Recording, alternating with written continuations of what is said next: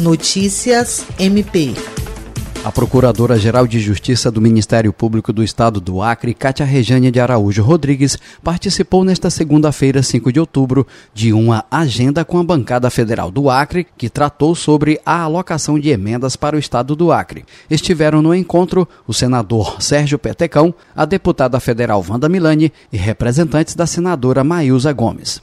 Na ocasião, a PGJ apresentou aos parlamentares as principais ações que o MPAC vem empreendendo no estado do Acre e defendeu a importância de uma complementação extraorçamentária para auxiliar o desenvolvimento, estruturação e ampliação dessas ações e projetos que visam unicamente a melhoria dos serviços oferecidos à população acriana. Entre os destaques, a PGJ mencionou os esforços da instituição para dar início às obras de construção das unidades ministeriais de senador Guilmar, Plácido de Castro e Manuel Urbano.